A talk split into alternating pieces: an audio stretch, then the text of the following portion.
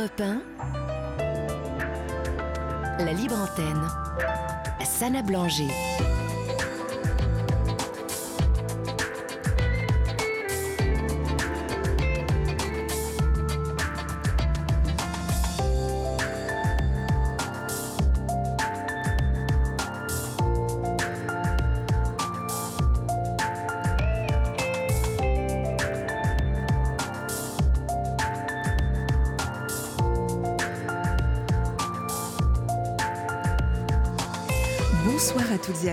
Vous êtes sur Europe 1, c'est l'heure de la libre antenne et nous sommes ensemble jusqu'à minuit. Je vous invite donc de nouveau à nous contacter au 01 80 20 39 21. L'appel est non surtaxé pour nous partager vos histoires de vie en direct. Je vous rappelle que la libre antenne est votre émission. Hier soir, nous avons écouté trois témoignages bouleversants, trois histoires de courage, de combat et de résistance.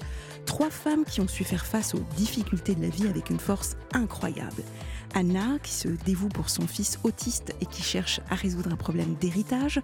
Noémie, qui a vécu l'horreur dans sa famille et qui protège sa fille de son père violent. Enfin, Nadie, non-voyante, qui a eu un enfant malgré son handicap et la désapprobation de son entourage. Ces femmes nous ont montré que le courage est une qualité qui se cultive au quotidien, qui se nourrit de nos valeurs, de nos rêves et de nos espoirs. Mais le courage n'est pas une ressource infinie. Saviez-vous que le courage puise sa force dans le repos? Il est essentiel de s'accorder des moments de détente, de plaisir et de bien-être car il est bénéfique d'écouter son corps, son cœur et son esprit. Il est rassurant également de se faire aider, de se faire accompagner et de s'entourer. Le courage et le repos sont intimement liés. D'ailleurs, selon la médecin et autrice Sandra Dalton-Smith, il existe sept types de repos dont nous avons besoin. Le repos physique, mental, émotionnel, social, créatif, sensoriel et spirituel. Si nous négligeons l'un de ces aspects, nous risquons de nous épuiser et de perdre notre motivation. Alors, pour être en bonne santé physique, mentale et spirituelle, et surtout pour être courageux, rappelez-vous, il faut se reposer. Et vous, racontez-nous comment vous faites face aux difficultés, comment vous puisez votre force pour vous relever et avancer. Appelez-nous au 01 80 20 39 21, appel non surtaxé. Envoyez-nous également vos SMS au 7 39 21 en commençant par le mot nuit ou sur la page Facebook de la Libre Antenne d'Europe 1 ou par mail à libreantenne@europe1.fr. Adrien et Raphaël sont là pour vous accueillir. Guillaume Zorga réalise l'émission et je vous dis à tout de suite sur Europe 1. La libre antenne d'Europe 1. Avant d'accueillir Caroline, je tenais à remercier tous les auditeurs qui nous écoutent de partout dans le monde. J'ai reçu un message de Côte d'Ivoire et d'Égypte aujourd'hui, donc un grand merci à Frère Noé et à Zaya de leur fidélité et à toute la communauté de la Libre Antenne. Bonsoir Caroline. Bonsoir. Bienvenue. Bienvenue Merci beaucoup. à la Libre Antenne. Euh. Caroline, euh, je, je tenais également à vous remercier de votre patience. Parce que ça, ça, ça fait quelques jours que euh, vous deviez passer, mais c'est vrai que voilà, y a, on, on prend le temps d'échanger avec les auditeurs. Euh, je le rappelle, c'est votre émission. Voilà, plus, plus c'est important, et, et donc sachez que vous aurez également toute mon attention ainsi que les auditeurs. Qu'est-ce qui vous arrive? Euh, bah, en fait, je voulais appeler euh, pour euh, parce que ça fait six ans que c'est un peu compliqué dans, ma vie et euh, du coup, je je voulais euh, avoir un peu votre avis sur la euh, sur la décision de de passer le cap ou pas de de, de médicaliser entre guillemets euh, le, fait de de, remonter un petit peu alors justement je rebondis un peu par rapport à ce que vous disiez sur le courage. Euh, moi il y, a, des moments justement je, je me je me dis est-ce que j'en ai assez? Euh, du coup voilà c'était un peu ma question savoir si à quel moment je devais prendre la décision de passer à un cap avec des médicaments ou euh, au contraire euh, pouvoir me battre, euh, continuer à me battre physiquement, enfin autrement. Des médicaments pour, pourquoi? Quelle souffrance avez-vous? Bah, c'est, au niveau, surtout dépression, je pense. je me pose la question de savoir si j'en suis à ce stade-là ou pas. et je m'interroge là-dessus, en fait. Si vous êtes en dépression ou pas? Oui. Bon. alors, il y a effectivement plusieurs facteurs qui peuvent être des alertes pour vous dire que vous êtes en dépression. Maintenant, mmh avant de rentrer dans, ces, ces, symptômes, est-ce que vous voulez nous raconter ce qui vous arrive de façon à, à, comprendre encore plus qui vous êtes et pour quelles raisons est-ce que vous vous posez cette question? Bien sûr. En fait, euh, donc ça fait il y a six ans, j'ai eu euh, un cancer euh, du cerveau et après bah, tous les traitements qui ont été faits, je suis passée par la rééducation et à la suite de ça, en fait, on s'est séparé avec mon mari. D'accord. et du coup, la maladie plus la séparation a euh, c'est le cumul des deux était et, toujours est toujours un peu compliqué à gérer. Euh, c'est euh, parce que ça, ça, va poser plein de questions autres, le fait de déménager, de, de et de forcément plus avoir les mêmes moyens qu'avant, mmh. d'avoir le, le droit à l'oubli entre guillemets pour pour emprunter que des choses comme ça, euh, et puis faire, faire, le deuil du coup de la vie d'avant, euh, autant euh, physique et, et mental pour, pour moi que familial aussi avec le couple et les enfants. et du coup, voilà, j'ai parfois un peu l'impression de, de patauger et qu'on m'enfonce la tête sous l'eau et que je me débat pour pour, pour essayer de respirer euh, comme je peux. Je comprends. Et euh, voilà. Et c'est vrai que je suis pas euh, trop pour les médicaments. Pour quelle raison? Pour quelle raison, Caroline? Parce que je, déjà, je, trouve que parfois, enfin, quand il y, a des gens, j'ai l'impression qu'ils peuvent être dans des situations pires que, que moi et, et je me dis que moi, j'en suis pas. Enfin, je, je, pense ne pas être encore là. Et en même temps, euh, et il y a la dépendance aussi qui me fait peur. Euh, mmh. euh, oui, c'est légitime. voilà. Oui, vos questions sont, sont, complètement légitimes. Alors effectivement, j'ai introduit l'émission sur le thème du courage. Oui. Et, et, et bravo, bravo. Bravo parce que un cancer du cerveau, on s'en sort pas aussi facilement que cela comme ça, d'un claquement de doigts. Euh, bravo parce que euh, vous êtes, vous êtes encore là, vous êtes avec nous. Euh, comment, déjà, j'ai envie de vous dire, comment ça va? Comment allez-vous, Caroline? Ben, en fait, ça, ça, ah, physiquement, ça va. J'ai des petites séquelles encore, mais entre la mémoire, l'équilibre, c'est toujours des trucs mais pas grave. Mm. Mais euh, effectivement, c'est ce qui est euh, casse-pied, c'est que c'est des, des, handicaps ou des, des, séquelles invisibles et que euh, du coup on a du mal à les expliquer. Enfin, si on prend pas le, temps et qu'on a parfois l'impression de d'être un peu bourré dans la rue parce qu'on marche pas droit ou euh, parce que euh, on, a l'impression d'être débile parce que euh, il y a quelque chose on se souvient plus ou et du coup ça c'est pas toujours évident à, accepter. Je comprends. Donc là en fait il y, a un double deuil. Il y a à la fois le deuil de, de la Caroline d'avant.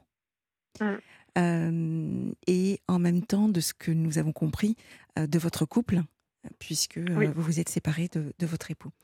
Est-ce que ça se passe bien néanmoins avec, avec le, père de, de, vos enfants? Pour les enfants, oui. Parce que, enfin, je pense qu'on fait en sorte d'être le, le, plus intelligent possible pour, pour eux euh, et que, et que c'est d'abord eux qui comptent. Après, euh, entre nous, euh, entre adultes, c'est sûr que pour moi, c'est beaucoup plus compliqué. Mmh. Euh, parce que du coup, il a déjà retrouvé quelqu'un et que moi, j'ai du mal, beaucoup de mal à faire le deuil, à accepter cette séparation, cette, cette remise en couple, ce, ce statut familial, quoi. Et du coup, je me rends compte que moi, ça, c'est encore du mal. Mais ça va venir. Est-ce que vous savez pour quelle raison est-ce que ça va venir? Non. Parce que vous en avez probablement envie. Oui. Bon. Donc, c'est juste une question de temps. Mmh. Je, le dis toujours, quand on est célibataire, seul, il y a forcément une personne qui vous attend quelque part. C'est juste une question de temps.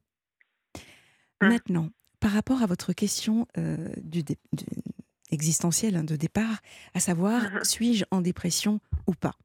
Alors, les symptômes d'une dépression sont, par exemple, le fait d'avoir des difficultés à se concentrer. Mais vous, par rapport à ce qui vous est arrivé, est-ce que la concentration par rapport à votre maladie, bon, peut y avoir une confusion?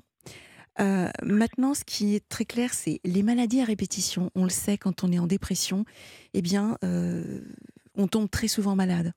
Le système immunitaire est beaucoup plus fragilisé. Donc, voilà, on a des maladies chroniques. Il y a la difficulté à se concentrer, il y a l'isolement également. Donc voilà, on n'a plus véritablement envie de, voir les amis. on préfère rester seul, mais c'est même pas de la solitude, hein, c'est vraiment de l'isolement. À se dire, je ne veux pas embêter les amis, je veux embêter personne, et puis voilà, on, on préfère rester seul. il y a également le fait d'être constamment dans le passé. Alors ça, c'est vraiment l'un des symptômes importants qui est quand vous êtes dans le passé, à constamment ruminer le passé, ça c'est effectivement un des signes que ça ne va pas. Donc, le passé, on est en déprime. Le futur, on est dans l'anxiété, dans l'angoisse. Et ce qu'il faut très souvent faire, c'est revenir au présent. Donc là, ce que je fais en ce moment est, vraiment reprendre, s'aligner par rapport à ce qui nous entoure et revenir sur le moment présent. Euh, et puis, bah forcément, qui dit dépression dit angoisse, tristesse et souffrance. Mmh. Voilà à peu près, je, dirais, ce qui peut vous aider. Alors, je ne sais pas, vous mettez en perspective par rapport à ce qui vous arrive aujourd'hui. Est-ce que vous avez le sentiment de tomber tout le temps malade? Est-ce que vous vous isolez? Est-ce que vous êtes constamment ruminé le, le passé? Et est-ce que vous avez des des crises d'angoisse, beaucoup de tristesse et de la souffrance? Euh, euh, enfin, D'être tout le temps malade, euh, non. tristesse, oui, beaucoup. mais des crises d'angoisse, non. Non, je n'en ai pas. J'en avais avant, mais je n'en ai pas. J'en ai, ai pas du tout. Alors, rappelons-nous que vous êtes en période de deuil et la tristesse est un cap qui appartient au deuil. Mmh. Donc, il est possible que dans ce cycle-là, vous ayez le sentiment d'être en, dépression, en tout cas plus en déprime qu'en dépression, vraiment. D'accord. maintenant, j'entends que vous n'aimez pas les médicaments. Vous mmh. pouvez très bien aller voir, quoi qu'il arrive, un thérapeute, un psychothérapeute, et voir avec lui un psychologue, voir où vous en êtes. Et puis, il n'y a pas d'obligation, si vous n'aimez pas les médicaments, il y a plein de choses alternatives à côté. Il y a l'hypnose, il y a la sophrologie, il y a le fait de se reconnecter avec son corps. J'en parle très très souvent de cette reconnexion nécessaire avec le corps, donc de, de, de se faire plaisir à travers un sauna, un hammam, de faire du sport, de, de marcher, juste de marcher, ah. de, faire des choses que l'on aime. Euh, et ça, ça fait du bien au moral. Ah. j'essaie de, de, marcher euh, dès que je peux, euh, de, bouger un peu. en plus, j'ai un métier un, peu statique. Et donc, Qu'est-ce que vous faites Qu'est-ce que vous exercez comme. Bah, je travaille dans la publicité, mais du coup, je suis un peu derrière mon ordinateur assez, assez régulièrement. Caroline, Qu'est-ce qui vous a fait penser que vous étiez en dépression? Eh ben, le fait d'être triste quand même régulièrement et peut-être d'être un petit peu parfois détaché de enfin d'avoir du mal à ressentir les choses notamment bien bonnes mmh alors que j'essaie de justement de faire de bouger de de, de, enfin, de, de faire des choses avec les, des amis la famille mais Ouais, en fait, j'ai l'impression que dès que j'arrivais à sortir de l'eau, on, retombe dedans et que du coup, euh, on vous repousse dedans. Et c'est ça où j'ai l'impression de ne pas m'en sortir en fait. Alors, nous avons reçu un appel de Cécile euh, qui, qui témoigne et qui nous dit qu'elle a vécu six cancers. Waouh! Ah et, euh, et qu'effectivement, ça fait partie euh, de, de, ce chemin également où voilà, il euh, faut, faut, faut, vraiment se laisser le temps également de se remettre de ce que vous avez vécu. Hein. C'est un tsunami pour vous. Mais il y a ça aussi. Donc, euh, donc ce, qui est, ce qui est très positif chez vous, c'est que vous avez cette force, cette, cet instinct de survie qui est très présent. Maintenant, bah, finalement, je disais qu'il fallait se reposer euh, c'est ah. certainement ce dont vous avez besoin, surtout Caroline, c'est de vous reposer. Alors j'ai parlé des sept types de, repos euh, en introduction, j'ai parlé du repos physique. Donc le repos physique, j'ai envie de vous dire, c'est un peu ce qui est de plus simple, c'est de dormir déjà. Est-ce que vous ah. arrivez à dormir? Euh, bah, Je dors pas longtemps la nuit. J'ai souvent besoin de faire une sieste euh, l'après-midi. Euh, quand ça, ça, se, ça se présente. Euh, mais je, je, dors plutôt bien, mais je ne dors pas assez, je pense. Bon, donc dormir, c'est vraiment vital. C'est mmh. la, base de tout.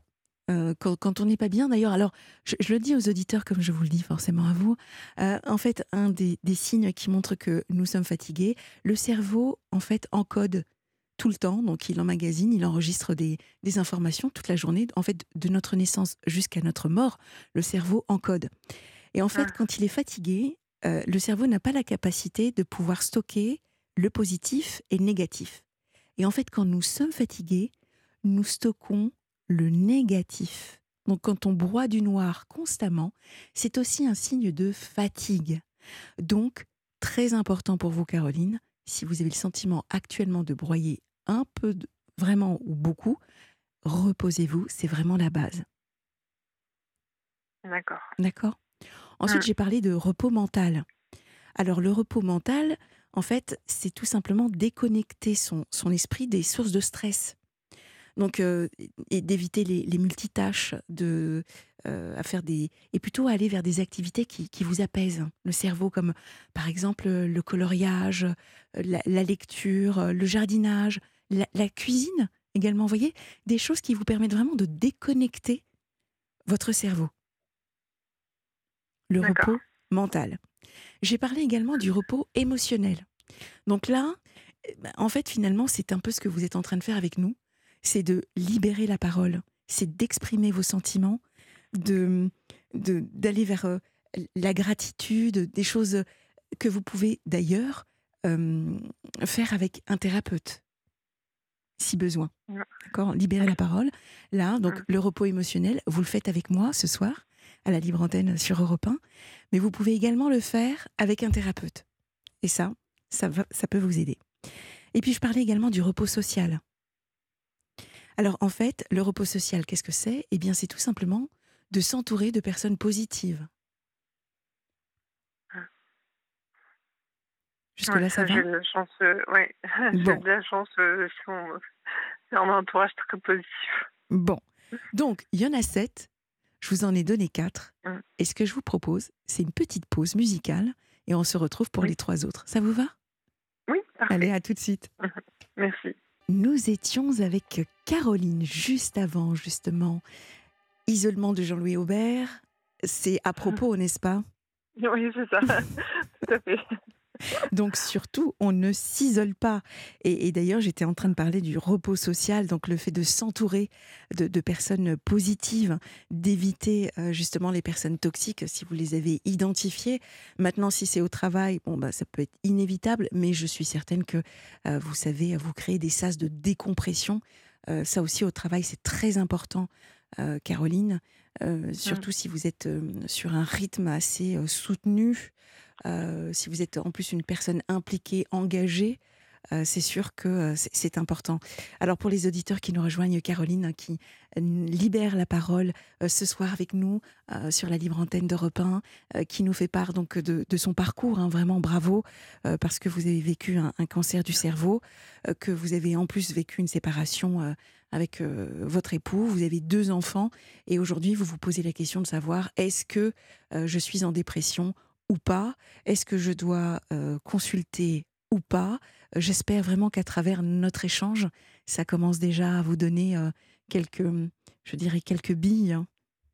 Oui, oui, Je pense que, il y a effectivement des étapes encore à passer avant de d'être vraiment en mode, enfin, pour aller vraiment dans dans le médicinal, entre guillemets. Euh, je pense qu'il faut, que je travaille d'abord d'autres choses euh, avant. Alors, pas de pression. D'accord? Je, je, parlais justement, je parlais des, des, des sept types de repos. Donc j'en étais au social. On va passer justement au, repos sensoriel dont je parlais tout à l'heure. Uh-huh. Et en fait, ce repos sensoriel, ce qui est important, puisque vous travaillez, c'est de d'éviter justement les écrans, les bruits, les lumières euh, trop, trop fortes. Euh, et donc de retrouver, comme j'appelle moi, les, sas de décompression. C'est ça en fait un repos sensoriel. C'est vraiment de profiter de la nature comme vous le faites, et puis surtout du silence. D'accord. Tout simplement. Euh, le repos créatif aussi. Donc le repos créatif, bah, c'est tout simplement d'aller vers ce qui vous stimule en fait. Euh, de, faire vraiment travailler euh, l'endorphine, la dopamine, tout, tout, votre cerveau justement. Euh, et puis le repos spirituel, la méditation. Ça, c'est une, bonne chose également. En tout cas, tout ce qui est plus grand que soi, quelque chose qui vous permet de, vous connecter, qui vous donne de, de, l'espoir, voyez, de, de donner du sens à votre vie. D'accord. donc, Caroline, surtout, pas de pression. Mmh Ça, c'est important. Euh, eh oui, euh, la dépression vient de la pression parce qu'on s'en met beaucoup. Et, euh, et, je dis souvent, on, peut être prêt à tout, on peut être prêt à tout et bon à rien. Donc, mmh. donc là, reposez-vous. Je crois que c'est d'abord ce qui est le plus important dans, dans ce que j'entends pour vous. Dormez. allez voir néanmoins quand même, si, si vous le souhaitez, hein, un thérapeute, c'est toujours une bonne chose. ne euh, faut pas rester comme ça avec cette charge mentale de se dire suis-je malade ou pas? Euh, Est-ce que je suis en dépression ou pas? Euh, Il n'y a pas que moi. Hein. il y a également des thérapeutes qui peuvent, en tout cas, vous, vous, guider. voilà, à peu près ce que, ce que je pouvais déjà vous, vous dire. Ensuite, par rapport à votre rupture, ce que vous ressentez est tout à fait légitime complètement légitime. Le fait de, se dire, voilà, euh, j'ai euh, j'ai vécu des années avec un homme qui lui a refait sa vie, pas moi. Euh, on peut se sentir, comment dire, se dire c'est injuste aussi peut-être? Qu'est-ce que vous ressentez vous, Caroline? Oui, oui, c'est, enfin, pour moi je trouve ça injuste et et oui, je voudrais euh, justement apaiser les choses en me disant bah voilà que je, puisse vivre la même chose et de mon côté pour euh, ne pas être en conflit et puis j'ai tellement pas envie non plus d'être de rentrer dans dans le mode jalousie et tout ça. Sauf que je me rends compte qu'il y a des moments euh, je Ouais, j'ai du mal. Je refais des cauchemars alors que ça fait très longtemps que j'en ai plus.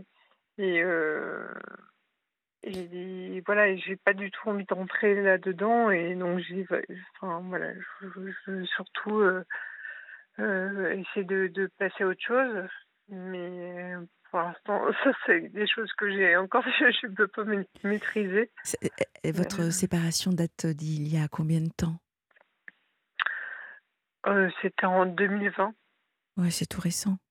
Mmh.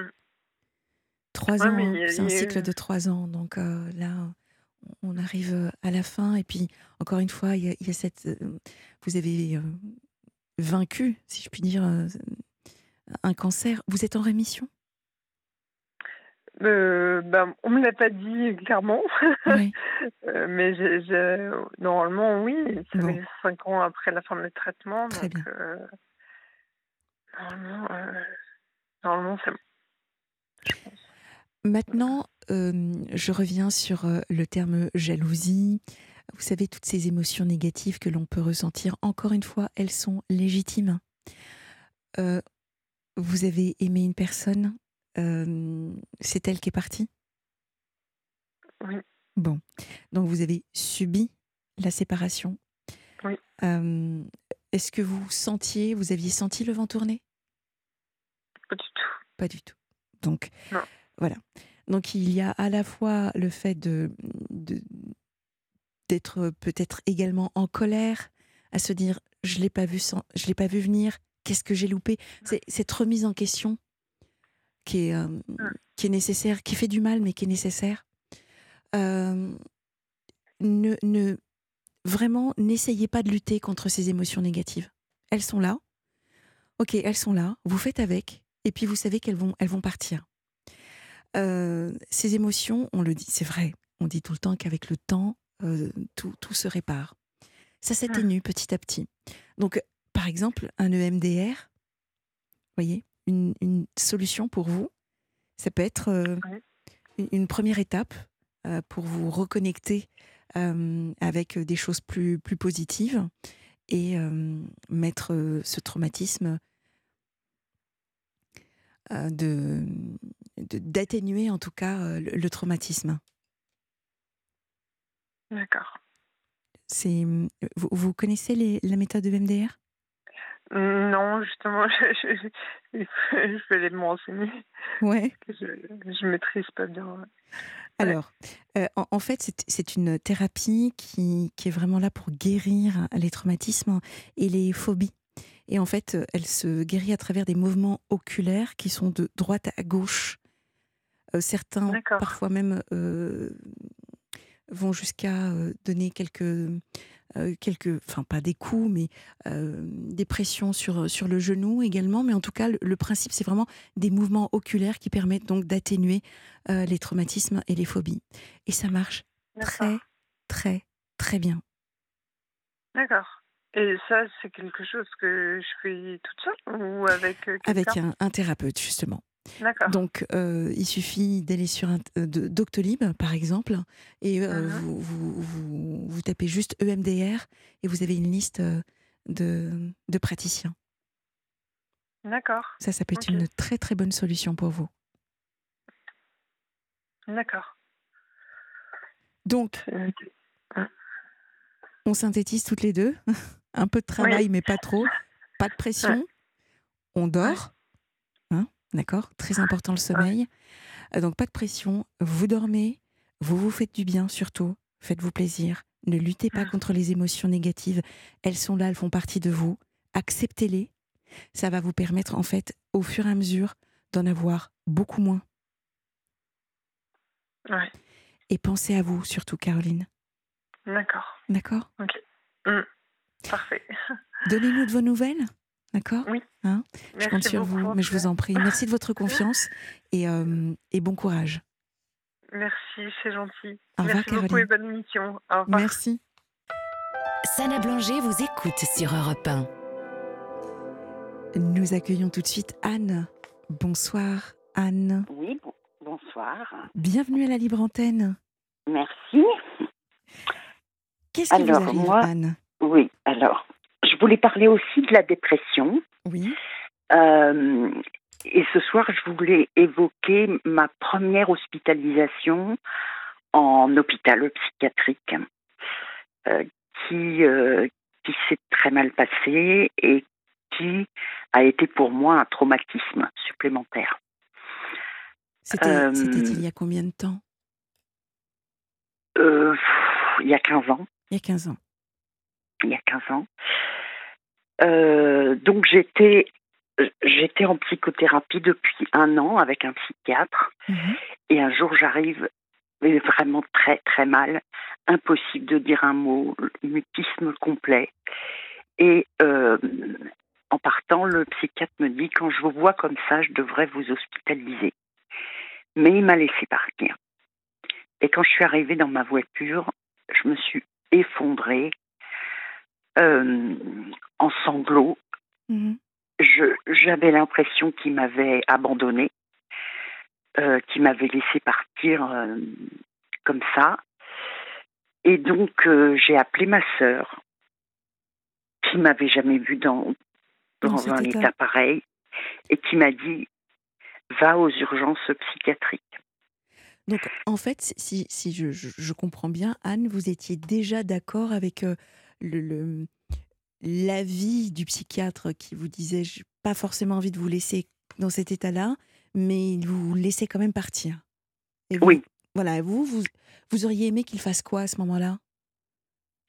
Eh ben, qui me, qui m'hospitalise comme, comme il avait dit. D'accord qui me prennent en charge, qui prennent euh, euh, plus, plus au sérieux ma, ma, ma souffrance, l'état dans lequel j'étais. Mhm. Et euh,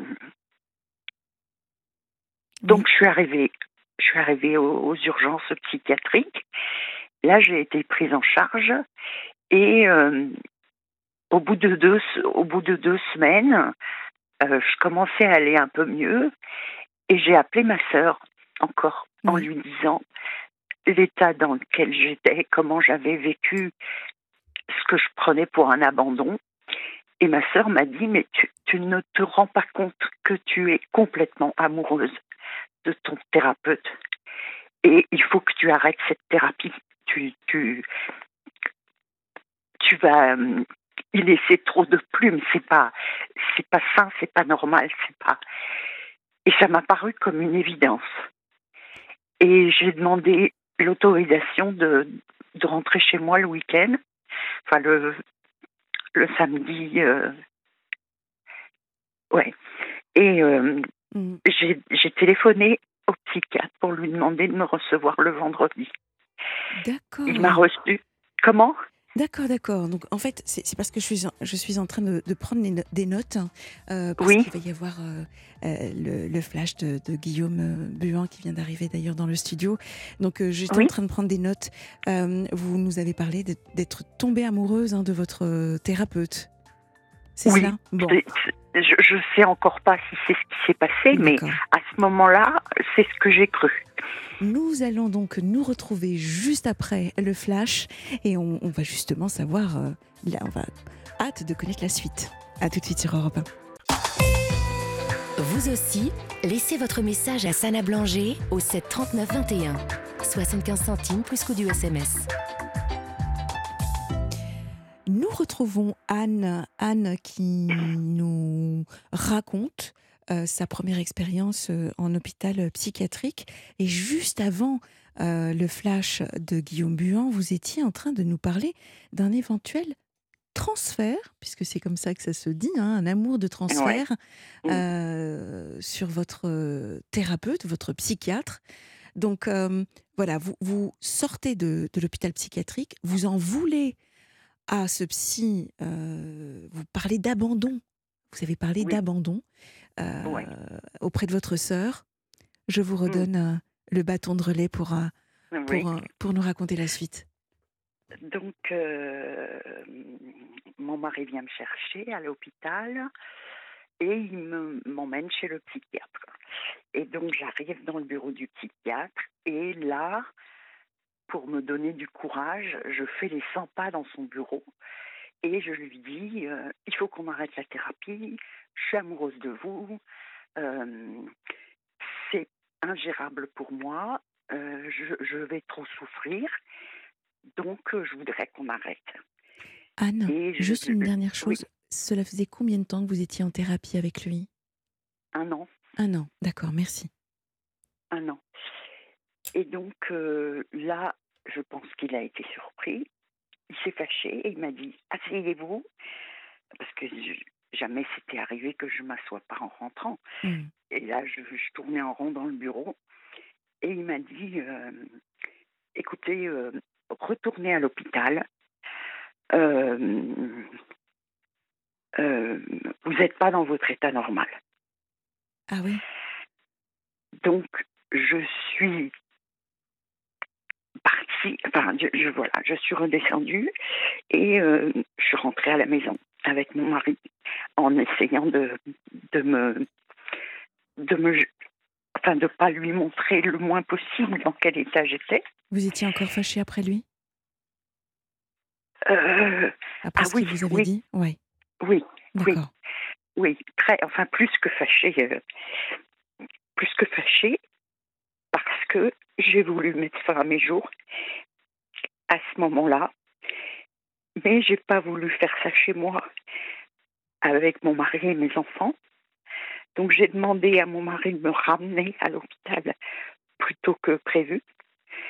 Et euh, j'ai préparé mon sac, j'ai ramassé tous les médicaments que, j'avais, Hmm. j'ai tout déblistéré, j'ai tout caché dans mon sac, dans des lieux improbables. Et je suis retournée à l'hôpital en me disant que là-bas, j'allais mettre fin à mes jours. Et euh, mon mari avait vu un peu mon manège et il était très inquiet. Et quand on est arrivé, il a dit à l'infirmier, surtout, fouillez bien sa valise parce que je, je, Ah oui. j'ai l'impression que c'est pas. Enfin, je, je, je- je suis inquiet. Anne, Et donc, la- pour, pour oui. quelle raison est-ce que vous aviez envie de mettre fin à vos jours à ce moment-là? Euh, parce que cet homme avait pris une, une place énorme dans ma vie. Il me recevait trois fois par semaine.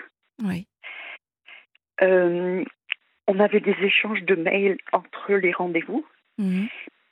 Il était devenu omniprésent. Je, je comprends. Je vivais que par lui, en fait.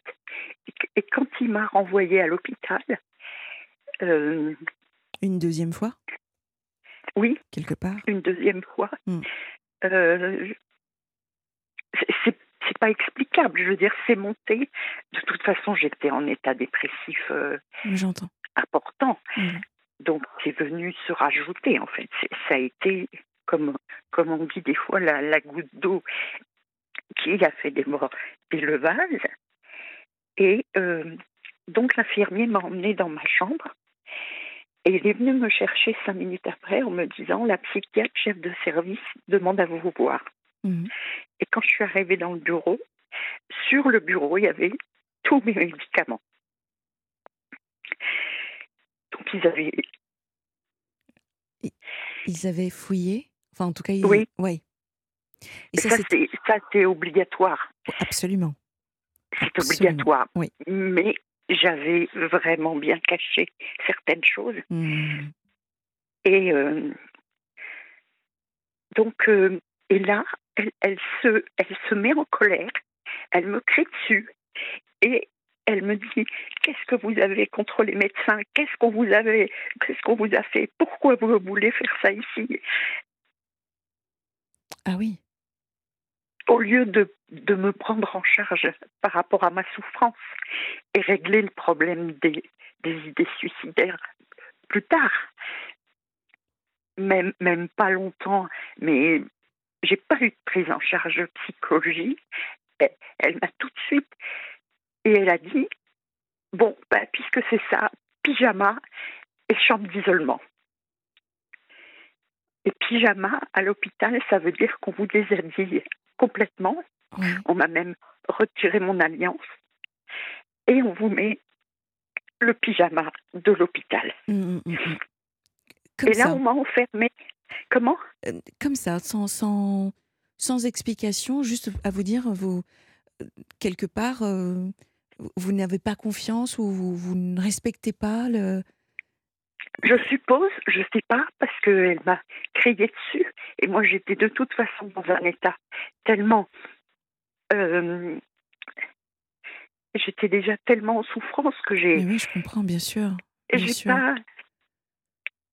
Et elle me disait pourquoi vous voulez faire ça? Et moi, je ne pouvais pas parler du psychiatre parce que il, il est, enfin, il n'y avait pas 36 psychiatres dans la ville et forcément, ils se connaissaient avec l'hôpital. Donc, je voulais pas qu'on risque de, de le juger d'avoir pas géré le, le, transfert. Donc, je voulais pas dire pourquoi.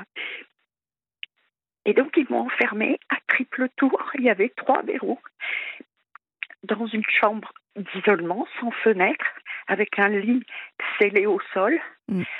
euh, un, un, oui. un pour, pour les besoins, une horloge, parce que ça, c'est obligatoire dans, dans, la loi pour pas que les patients perdent la notion du temps. Mm, mm.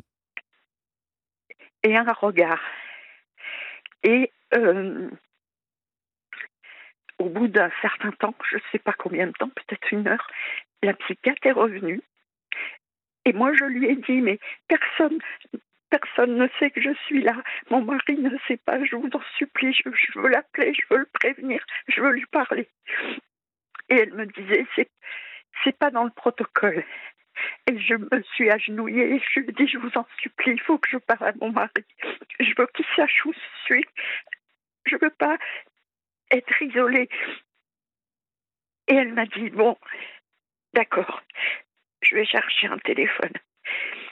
Et quand elle est revenue, elle était avec un infirmier qui visiblement avait un ascendant sur elle et qui a, qui a décidé que non, j'appellerai pas mon mari et que, et que c'était non. Et ils m'ont laissé. Qu'est-ce que vous ressentiez à ce moment-là, Anne? Une, une panique et une eh peur. Parce qu'en plus, j'avais déjà un traumatisme antérieur où j'avais été séquestrée une journée quand j'avais 15 ans. Et ça rebondissait là-dessus. On l'entend encore. Hein. On l'entend encore. on vous entend, Anne. Hein. On vous entend. On a le sentiment que vous, vous le revivez encore. Hein. Là. Oui. Oui. Mais respirez. Alors que ça fait des années. Anne, respirez, respirez. Vous êtes avec moi là. Hein oui. voilà, on, est, on est ensemble. Et euh, respirez, d'accord? Oui. Et donc, après, le, soir est venu. J'ai refusé de me mettre sur le lit. Je me suis mis accroupie dans le coin de la pièce en espérant que c'était pas visible de, du regard. J'ai refusé de manger. Euh, je, je ne voulais pas rentrer dans cette réalité-là. Je voulais rester euh, dans la maîtrise. Donc, je ne voulais pas ni dormir, ni manger. Et donc, cette maîtrise, c'était pour, pour quelle raison Vous vouliez en faire quoi de cette maîtrise? Qu'est-ce que vous vouliez maîtriser exactement? Ben, ne, ne, pas subir. J'avais peur qu'il y ait un infirmier qui vienne me faire du mal. Hmm, je comprends. Comme personne ne savait que j'étais là, à l'extérieur. Vous êtes resté combien de temps dans cette euh, chambre euh, anti-suicide? Deux jours? Deux jours. Et le lendemain, ils ont appelé mon mari, qui est venu. Et donc, euh, ils m'ont ils m'ont dit de me rhabiller. Et euh, dès que j'ai vu mon mari, je lui ai dit Emmène-moi, je t'en supplie, sors-moi de là. J'ai peur. Et il m'a, il m'a dit Mais je peux pas, j'ai vu la psychiatre, elle, elle m'a.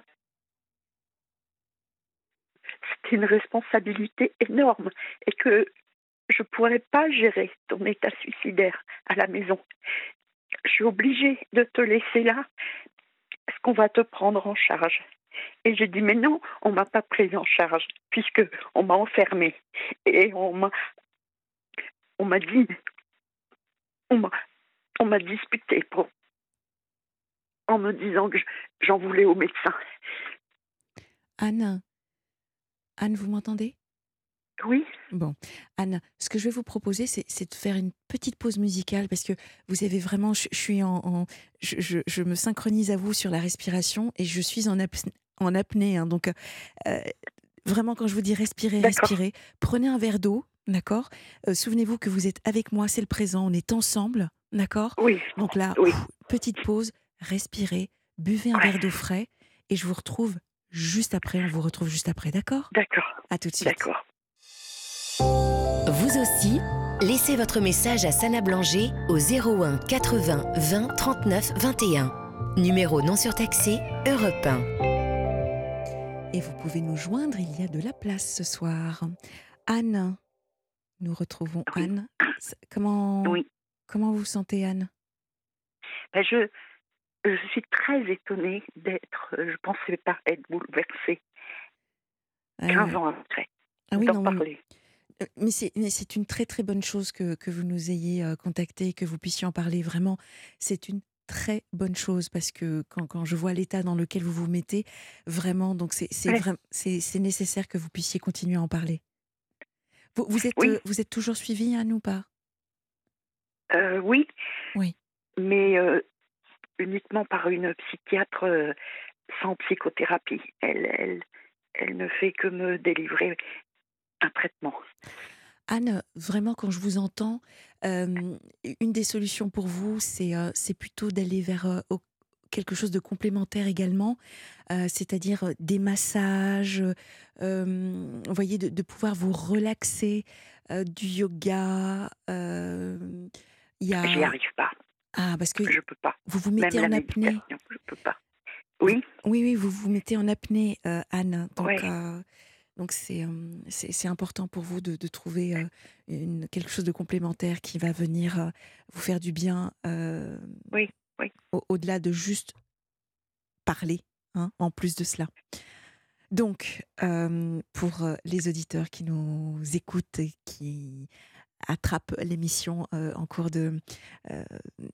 c'est très compliqué pour vous puisque vous avez vécu une première hospitalisation en hôpital psychiatrique. Vous sortez suite à un échange avec vo- votre sœur. euh, elle vous dit que vous faites un transfert, un amour de transfert. hein, c'est comme ça que, que, que ça se dit quand c'est Oui. pour un thérapeute. Euh, vous vous dites oui, effectivement, ça doit être ça. Vous rentrez à la maison et puis vous voyez ce psy, vous lui faites part de vos sentiments et il vous renvoie euh, à l'hôpital. Vous rentrez néanmoins chez vous, euh, vous préparez vos affaires, plein de médicaments, avec une idée en tête, vous suicidez. Oui. Seulement, euh, eh bien, comme toutes les personnes qui entrent effectivement en hôpital psychiatrique, il y a une fouille, hein, on surveille, on regarde, Bien sûr. et, Bien euh, sûr. et en fait, euh, le médecin, le médecin de cet hôpital, bah, vous met en, en chambre anti-suicide, hein, c'est comme ça que ça s'appelle. Et là, vous, Ouais. vous vivez euh, bah, un, un enfer pendant deux jours, en fait. hein. Vous nous avez Oui. parlé de peur, d'angoisse. Oui. Vous essayez de maîtriser. De euh, panique. de panique, vous essayez de maîtriser la si- situation en ne mangeant pas et en ne buvant pas, hein. c'est ce que vous nous avez expliqué, Oui, et en ne dormant pas. et en ne dormant pas en plus.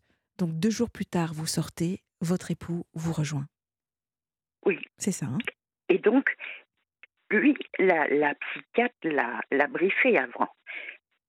Et elle lui a dit euh, Ça va être trop lourd pour vous, vous ne pouvez pas prendre, ramener votre épouse dans cet état-là. Et moi, je lui ai dit De toute façon, je veux partir, j'ai trop peur. Donc, je veux aller dans une clinique privée. Donc, mon mari a accepté.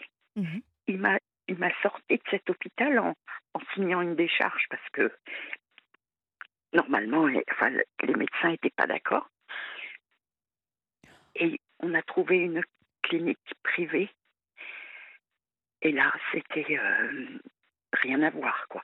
Ah ouais. J'ai été prise en charge. À l'hôpital, je voyais une psychiatre euh, une, une fois par semaine. Mhm. À la clinique, c'est tous les jours. Tous les jours, 20 minutes. Y compris samedi et dimanche, il y a des remplaçants Ouais. qui viennent. Et ça, ça vous a Donc- fait du bien? Ça m'a fait énormément de Ouais. bien. Ça m'a permis de sortir de ce de, de cet état euh, pas, pas excessif, mais euh, paroxystique, enfin je ne sais Mhm. pas comment dire. Et le psychiatre qui me suivait là-bas a appelé mon psychiatre de ville. Et il lui a dit, il faut... Enfin, il lui a pas dit ce qu'il avait à faire, mais ils ont, ils ont parlé de moi et il m'a dit qu'il lui avait dit qu'il fallait arrêter l'échange de mails, qu'il fallait pas me voir trois fois par semaine, que c'était trop, et que euh, que j'étais justement dans un dans un transfert euh, très compliqué. Alors, je, je- je le dis aux auditeurs et, et peut-être qu'on vous l'a dit également en clinique, vous savez, c'est euh, c'est normal de s'attacher à son, à son thérapeute parce que Oui. il y a beaucoup de bienveillance, parce que on, on se lâche finalement, on libère, on libère la parole. Il y a vraiment un, un climat de, de confiance qui s'instaure. Donc euh, de s'attacher, c'est c'est normal, mais là clairement, oui, vous aviez euh, vous avez vécu un, un amour de transfert, hein. mais c'est Oui. c'est quelque chose qui est courant, hein, qui est très courant. Il paraît, oui, Oui. il paraît. Ah oui, absolument.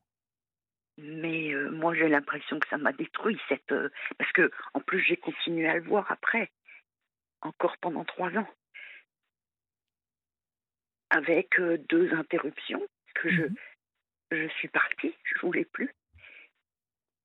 Et Et je lui écrivais et il me répondait Ma porte sera toujours ouverte pour vous. Oui. Donc je revenais. C'était très, très compliqué. Enfin, je, je pense que il a des responsabilités. Il n'a pas su gérer, je pense, Oui, ce transfert énorme. C'est votre analyse à vous aujourd'hui Oui, avec, c'est euh, mon avec- analyse. Ouais. Oui, oui, oui, parce que ça a été trop loin. Je dirais, il m'appelait pendant que j'étais en vacances. Ah oui. Il m'appelait quand il était en vacances. Et il- c'était très pervers parce qu'il provoquait un besoin, enfin, une attente. Je Et quand il m'appelait, ça restait, ça durait 30 secondes. Il me disait comment vous allez? Euh, Bon bah très bien. euh, je vous rappelle la semaine prochaine. Et c'est tout. Et moi depuis le matin j'attendais son appel. Et je pouvais rien faire d'autre.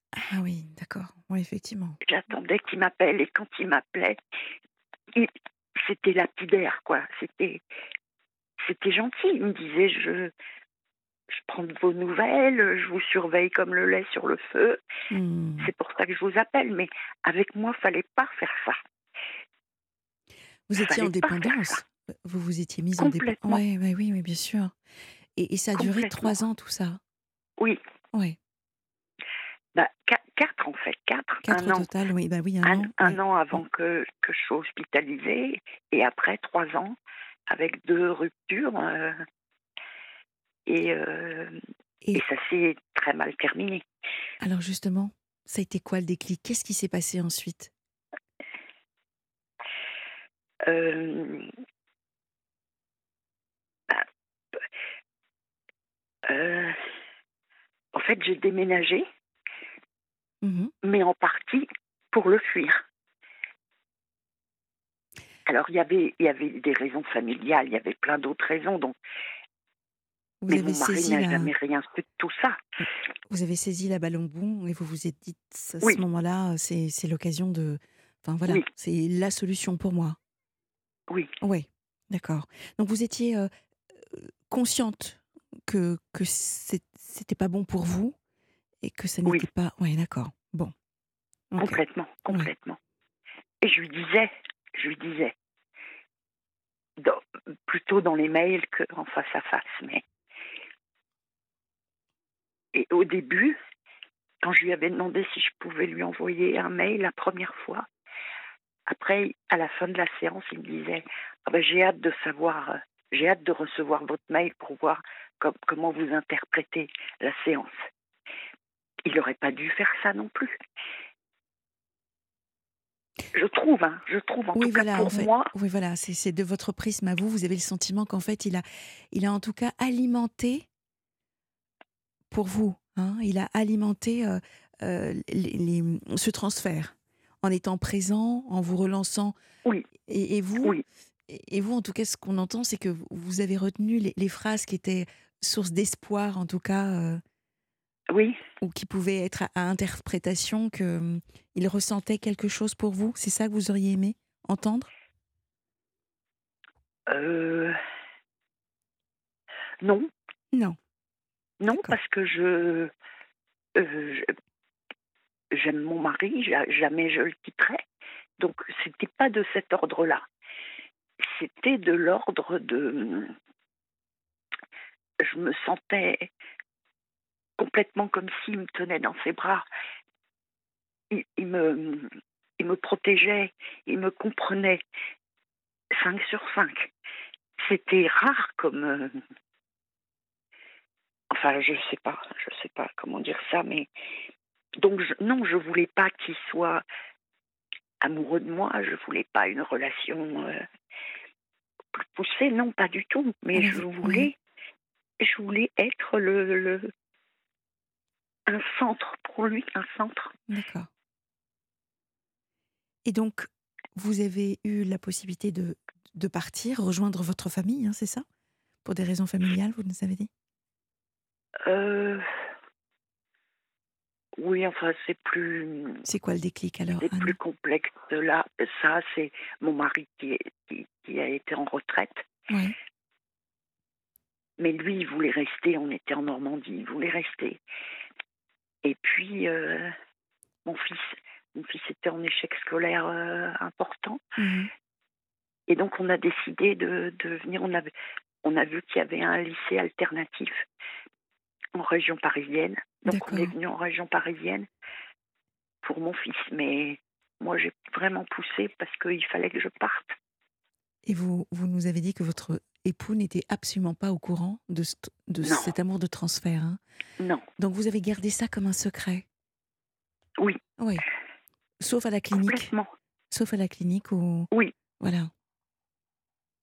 Vous arrivez en région parisienne avec votre époux pour euh, aider votre, votre fils. Et euh, Oui. qu'est-ce qui se passe? Est-ce que ce, ce thérapeute, ce psychiatre Alors- a arrêté, ce praticien a arrêté de, de, de vous contacter? Quand, Quelle est la suite? À tout cela? Euh, de- par rapport à ce psychiatre-là, Oui. j'ai continué à lui écrire et il a continué à me répondre. Mhm. Euh, je lui écrivais que que j'étais pas bien et que sa présence me manquait. Et euh, lui, il me répondait je je suis plus votre médecin, je peux plus rien faire pour vous. Il, il était il était clair par rapport à ça. Oui.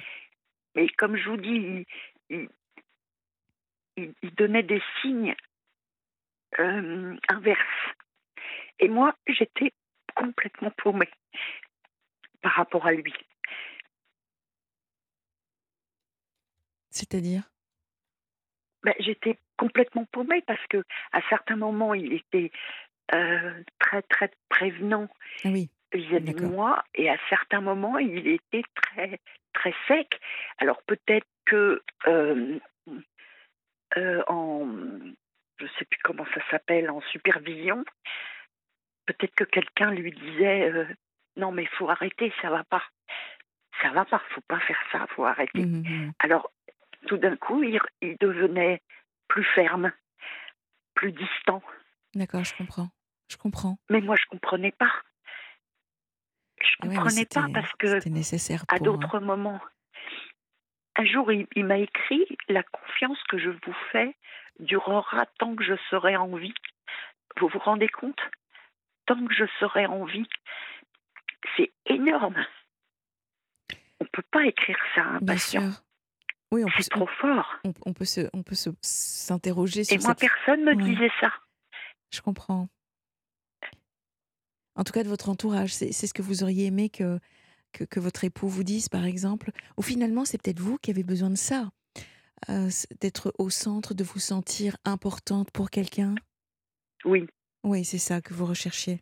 complètement, complètement. Moi, j'ai plusieurs exemples dans ma vie qui le, qui, qui le montrent. Mm.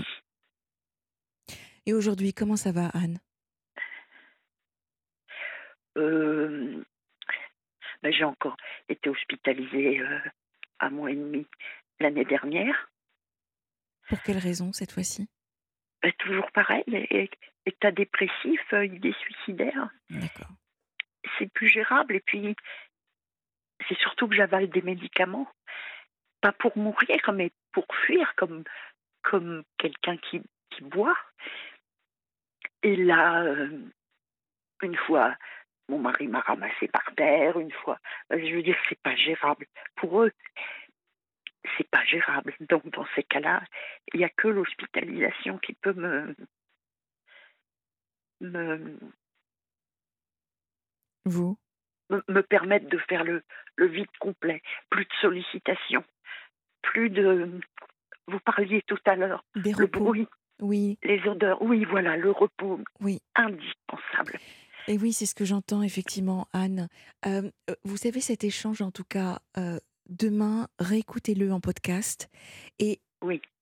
écoutez toute l'émission depuis le début parce qu'effectivement, j'ai parlé des sept types de repos qui sont nécessaires Oui, j'ai entendu. voilà, oui. pour être en, en bonne, en bonne santé à la fois mentale, physique et, et spirituelle. Et donc, je parlais de, du repos physique, du repos mental, du repos émotionnel, du repos social, sensoriel, créatif et spirituel, Oui, Oui. qui est nécessaire. Donc, euh, entendu, oui. tout oui, ça. donc à, à travers ces, ces, ces repos, peut-être qu'effectivement, euh, vous arriverez à, hum, à, à trouver euh, un peu de sérénité euh, vis-à-vis de vous-même. hein. Euh, c'est- Oui, il y a hum, peut-être beaucoup d'exigences par rapport à, à vous, par rapport à... On ne connaît pas, hein, je ne connais pas toute votre histoire, mais... hum, mais enfin, vous avez l'air... oui, beaucoup, beaucoup d'exigences et, et de culpabilité Ah oui, mais la culpabilité, on le sait, hein, le- par rapport à un gros traumatisme que j'ai eu et voilà, j'ai j'ai jamais dépassé ça. Donc, euh, vous parliez tout à l'heure du, du passé, de l'avenir, du présent. c'est ça. J'arrive pas à me décrocher du passé. C'est malgré toutes les psychothérapies que j'ai faites. Donc, je sais pas quoi faire de ma peau. Je Anne, ne sais pas comment me sortir de là. Anne, imaginez si vous, si vous aviez... Je, je vous, je vous offre une baguette magique. Oui, D'accord? Cette baguette magique, si vous deviez vous en servir, que feriez-vous pour vous? Que feriez-vous pour vous sentir mieux? Ou bien Même pas mieux, mais bien? oui. Ben, je, je, j'annulerai, euh, j'annulerai les, crises de panique, j'annulerai euh, les angoisses, j'annulerai le, le stress, j'annulerai les phobies, j'annulerai tout ce qui me fait souffrir, tout ce qui me fait euh, ne pas avoir une vie normale. Alors on va le faire différemment. De quoi avez-vous besoin pour avoir une vie normale? Entre guillemets.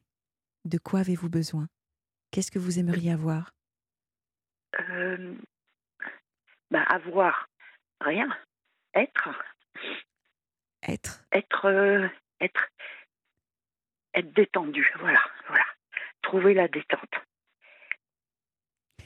Alors qu'est-ce que vous faites au quotidien pour vous détendre? Je m'isole.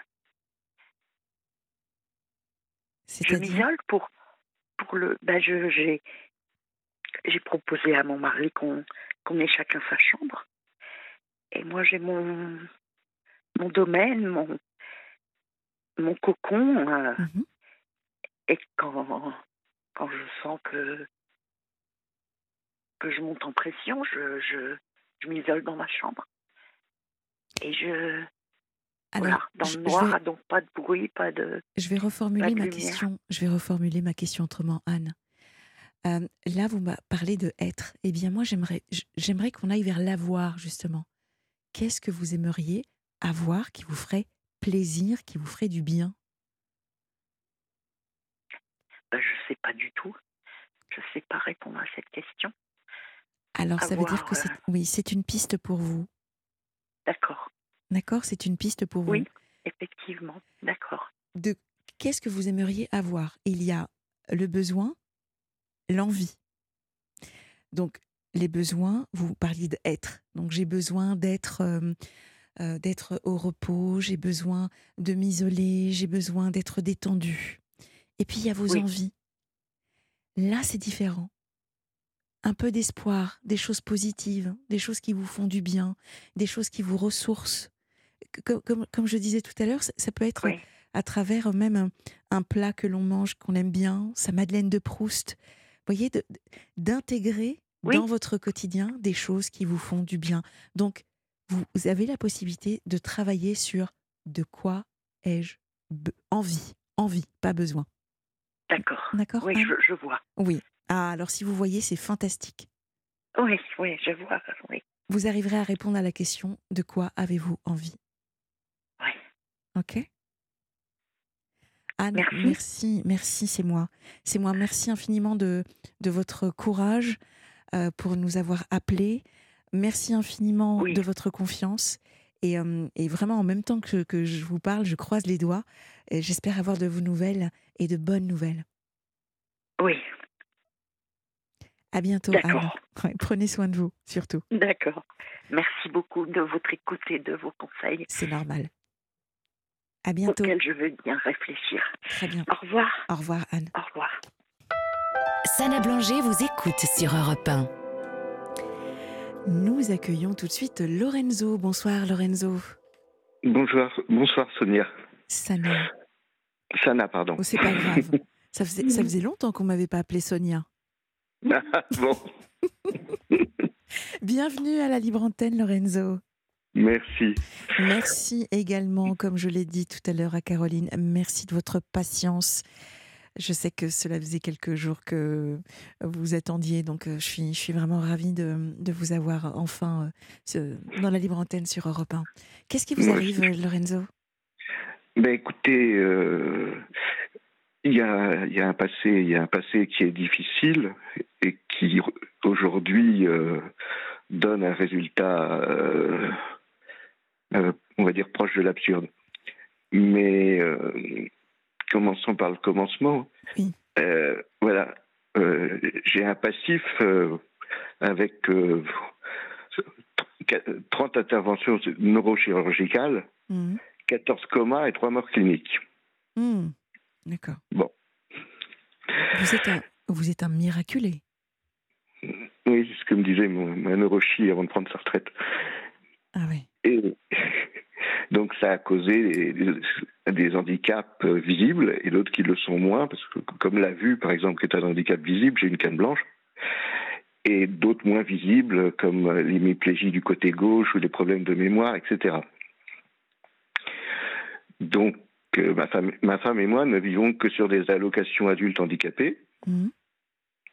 Et ma femme a en plus d'avoir un handicap de vue comme le mien, un problème de stérilité.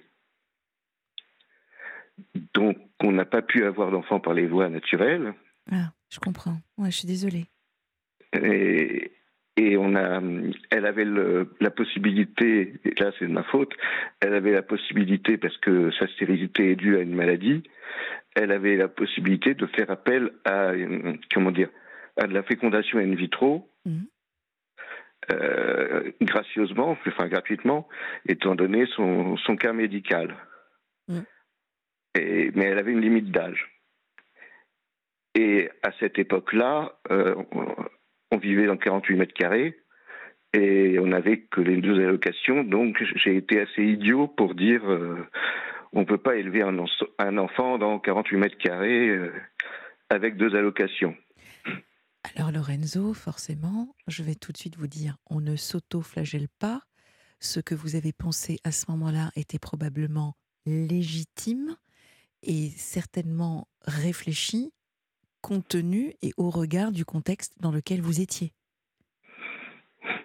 Merci, mais oui. gentil. Mais oui, Lorenzo. Non, mais il y a des fois, il y a des fois où on entend des, des, des histoires et des situations, on se dit, mais comment ont-ils fait pour avoir un enfant dans, dans cette situation? Vous voyez, parfois, hein, ça, arrive, on se dit, mais voilà, ils sont...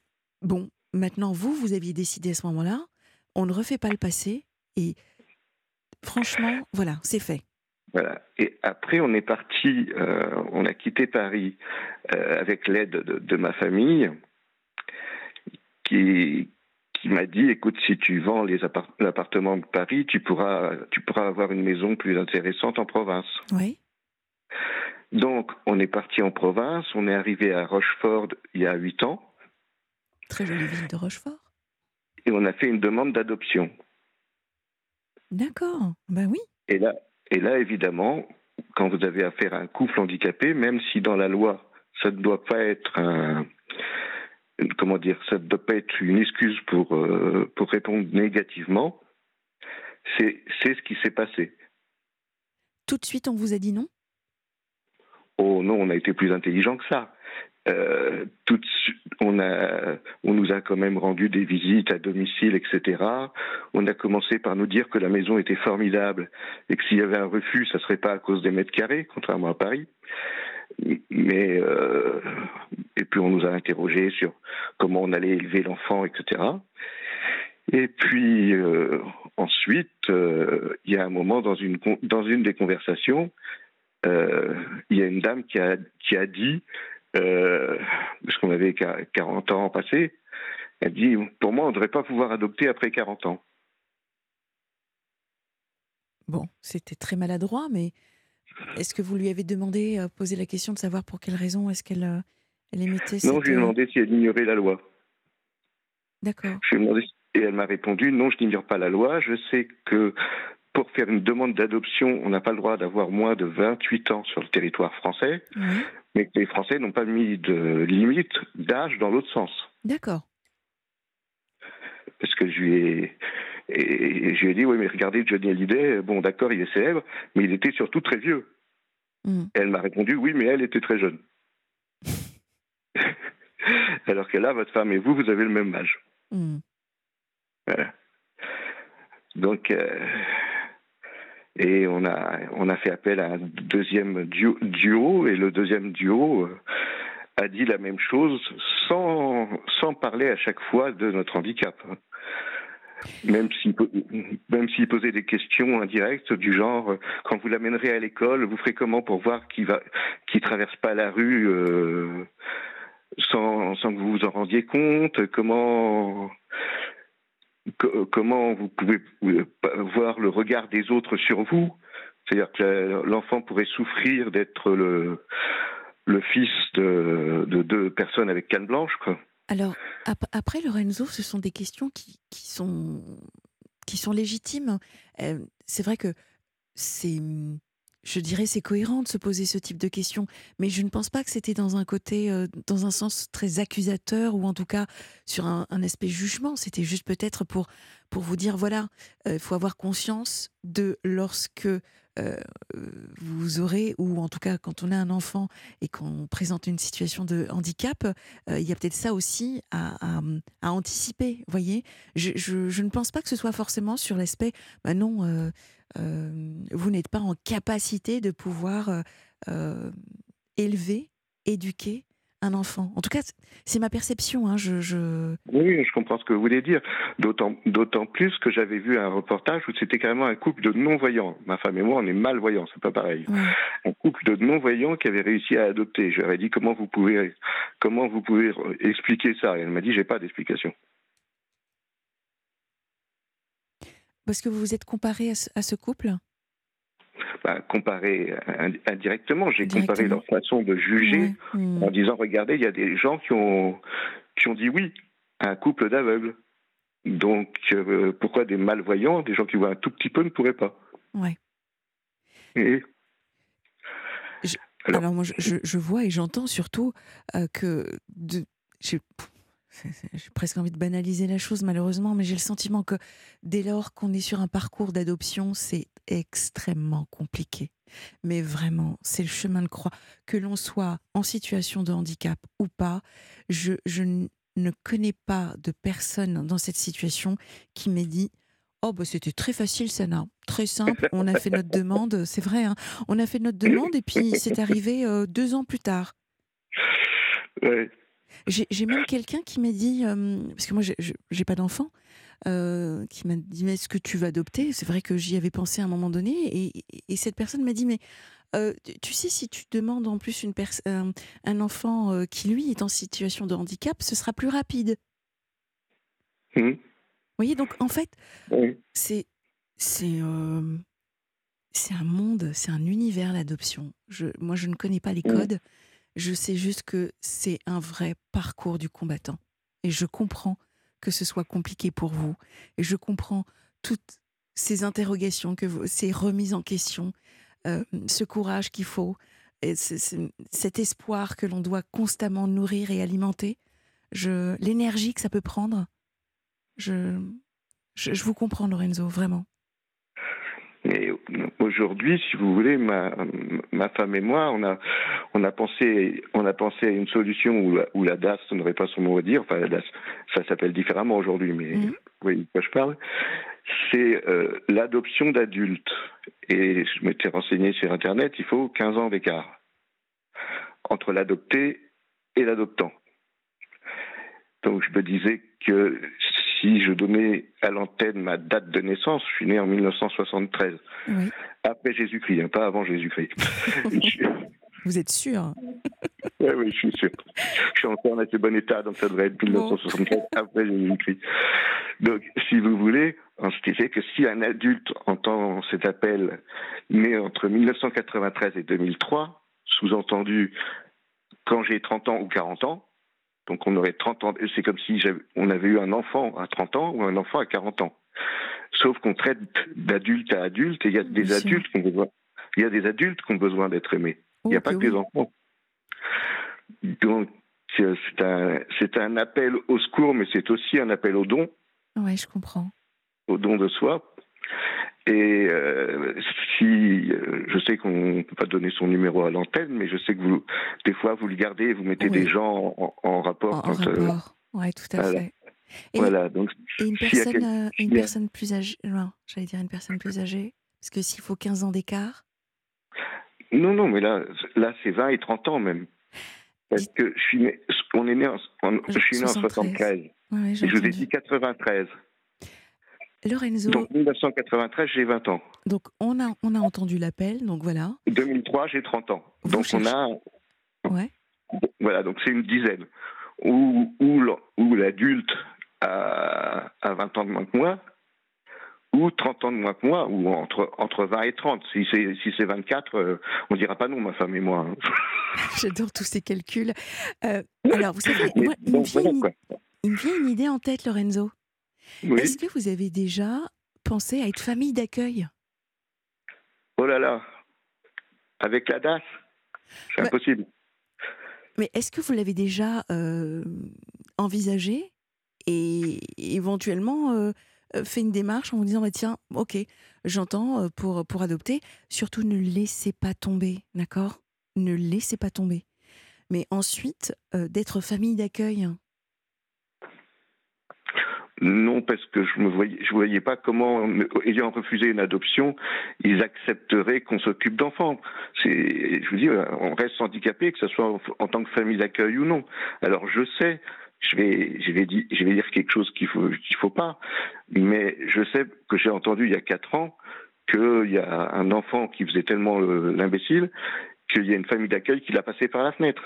Donc, euh, évidemment, dans ces cas-là, je pense que je serais meilleure famille d'accueil que celle-là. Mais euh, et puis j'ai entendu ces scandales sur votre antenne, les familles d'accueil Oui, qui euh, qui méritent pas leur. euh, Ah, mais nous, on, on cherchera pas à savoir si on mérite ou pas l'enfant. On est handicapé. je- là, j'ai une pensée pour Noémie. Je ne sais pas si vous l'avez. en- euh, Si j'ai entendu. Ouais, c'est terrible, terrible ce qu'elle nous a. Terrible. Cette histoire est, est vraiment ubuesque. Ubuesque, c'est c'est vraiment. Euh, bon, écoutez, en tout cas, l'appel est lancé. Euh, de quel âge à quel âge? Vous avez dit 93, hein, c'est ça? Moi, j'ai donné, j'ai pas donné d'âge. Non. J'ai donné des dates de Oui, naissance. c'est ça. le- de Né, né entre 93 et 2003. né entre 93 et 2003. Et moi, vraiment, Lorenzo, je, je- je vous invite vraiment à tenter votre chance en tant que famille d'accueil, parce que ça, c'était il y a 4 ans. On ne sait jamais, vous savez, vous ne savez pas sur qui vous pouvez tomber. Il y a des choses. Profitons du fait que parfois c'est complètement illogique. Tentez, on ne sait jamais. 100% Écoutez, des ma femme, gagnants ma femme vous entend. ont tenté leur chance, n'est-ce pas? Bon, ben voilà. Moi, en tout cas, je suis vraiment, comme toujours, de tout cœur avec vous. Je, trouve votre appel extraordinaire. Je trouve votre courage. Enfin voilà, je, vous trouve euh, superbe. Merci infiniment de cette, de cette fraîcheur que vous nous avez apportée, de cet espoir. Euh, merci donc à, vous. Euh, merci à Anne. merci également à Caroline. Nous nous retrouvons demain soir à 22h pour de nouvelles confidences. vous avez tout de suite rendez-vous avec le programme de la nuit. Je vous souhaite une douce nuit.